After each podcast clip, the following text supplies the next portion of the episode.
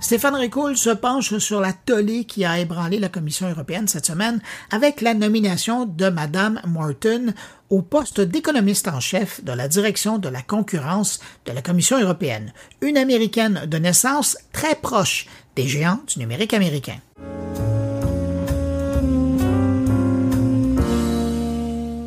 Voilà une décision de la Commission européenne qui a soulevé de nombreux questionnements ainsi que l'ire de plusieurs députés et a même eu le lancement de quelques pétitions en vue de l'annuler.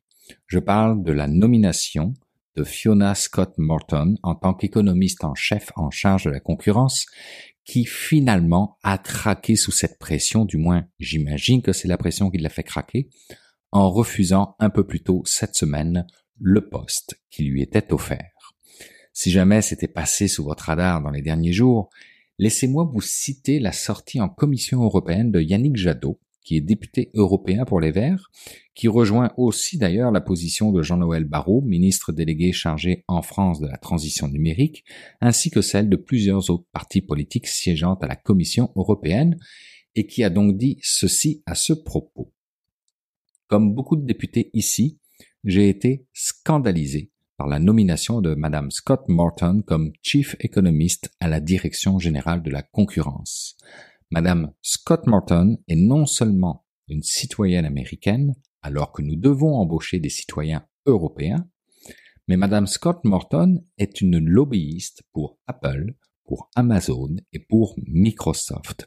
Et qu'on mette dans les institutions de la Commission européenne une lobbyiste pour combattre les GAFAM et les encadrer, c'est totalement scandaleux. Je demande à Madame Verstager et à Madame van der Leyen d'arrêter cette nomination qui va à l'encontre des demandes du Parlement européen pour notre souveraineté numérique. Madame Margaret Vestager est vice-présidente exécutive à la Commission européenne pour une Europe préparée à l'ère du numérique et également commissaire européenne à la concurrence. Quant à Madame Ursula von der Leyen, elle est présidente de la Commission européenne. Et la madame Fiona Scott Morton, qui se retrouvait ainsi sous le feu des projecteurs diplomatiques, elle est effectivement une américaine. Elle est économiste de formation, ayant été doyenne associée à l'école de gestion Yale, sous-procureure générale adjointe pour l'économie à la division antitrust du ministère de la Justice aux États-Unis, période durant laquelle elle s'est posé la question à savoir si la loi antitrust, qui n'a pas changé depuis 100 ans, suivait encore le rythme au temps des nouvelles technologies, et je vous fais la réponse courte, non. Bref, une femme dont l'expérience semble aussi solide que sa connaissance de l'économie numérique. Alors, pourquoi se toller à propos de sa nomination qui aurait dû prendre effet le 1er septembre de cette année Principalement pour une question d'éthique douteuse malgré toute son expertise et ses qualités qui l'ont amené à contribuer à des rapports critiquant Facebook et Google en 2019, elle a réussi à omettre qu'Apple et Amazon étaient ses clients en parallèle. Erreur. Autre cas semblable, elle s'est autorisée à rédiger un bel éditorial plaidant contre toute initiative visant à démanteler les géants du numérique sans divulguer son travail de conseil en cours pour Apple. Encore une fois, erreur.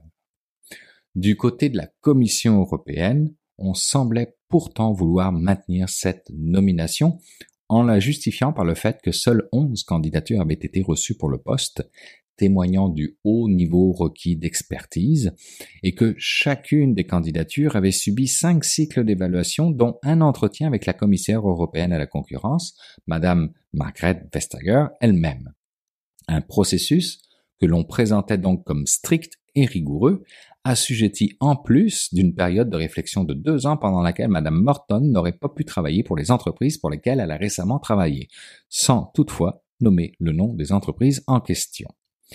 Mais voilà, à une époque où les mots ingérence étrangère sont très à la mode, les présidents des quatre plus grands groupes politiques du Parlement européen ont exprimé leur consternation ne comprenant pas la considération des candidats non européens pour un poste aussi haut placé et surtout stratégique. Légitime, certainement, sachant que le mandat de Madame Morton aurait consisté à conseiller la Commission européenne sur les enquêtes sur les comportements anticoncurrentiels présumés, sur les fusions proposées et sur la mise en œuvre de la loi historique sur les marchés numériques, le fameux DMA, visant à freiner le pouvoir de marché des géants du numérique. En plus, elle aurait été la première citoyenne non européenne à occuper ce poste. Pourtant, cette Madame Norton a été saluée comme une guerrière antitrust pour sa position critique sur les plateformes technologiques. Mais que voulez-vous?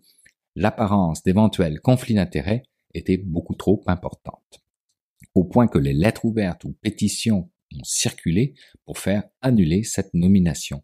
Une de ces pétitions fut à l'initiative de Thomas Fauré, qui est auteur du livre Après Facebook, rebâtir, qu'il l'a lancé sous justement le prétexte de l'ingérence des États-Unis auprès de l'Europe.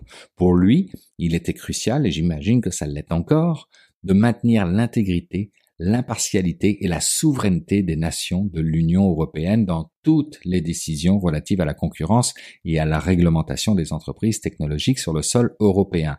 Ce que la nomination d'une personne ne résidant pas et ne travaillant pas dans l'Union européenne ne permettait pas. Je vous cite ici ce qui était pour moi le cœur de sa pétition. La préservation de notre souveraineté numérique est essentielle pour assurer un marché numérique équitable et compétitif en Europe. Nous devons veiller à ce que nos réglementations soient décidées et mises en œuvre par des individus pleinement investis dans l'intérêt exclusif de l'Union européenne. Nous ne pouvons donc confier les clés de la concurrence intracommunautaire à la ressortissante d'un pays dont une poignée d'entreprises se trouve notamment et notoirement en situation de position dominante sur le sol européen. Fin de la citation. C'est certain que tout cela était franchement délicat. Le risque demeurait important puisque vous connaissez le dicton, chassée de la nature et elle revient au galop. Si Madame Morton a déjà baigné dans des conflits d'intérêts ou des apparences de conflits d'intérêts, puis pas les moindres, alors rien n'empêchait de penser qu'elle n'aurait pas recommencé. D'un autre côté, il est difficile de concevoir qu'une dame comme Madame Verstager n'avait pas fait une revue diligente sérieuse et ne soit pas allée chercher des garanties solides avant même de penser à annoncer cette nomination. C'est une dame à la grande réputation qui a mené pendant presque dix ans une politique super exigeante pour le respect des règles liées à la concurrence, se tenant droite face aux géants du numérique.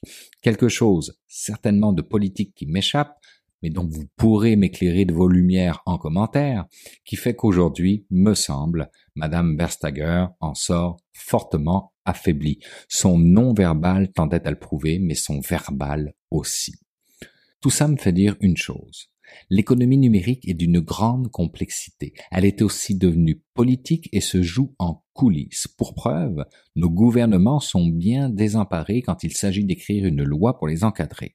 Seule une petite poignée de personnes à travers le monde semble réussir à capter l'essentiel de cette économie du XXIe siècle, et bien souvent, si ces personnes sont si connaissantes, c'est parce qu'à un moment de leur vie, elles ont été bien proches de ces géants qui dictent les lois du marché. Alors, au final, il s'agit d'une gestion des risques à faire entre experts mais trop proches des géants ou impartial mais pas suffisamment experts. Est-ce un choix que la Commission européenne devra faire, nous le saurons certainement dans un prochain épisode.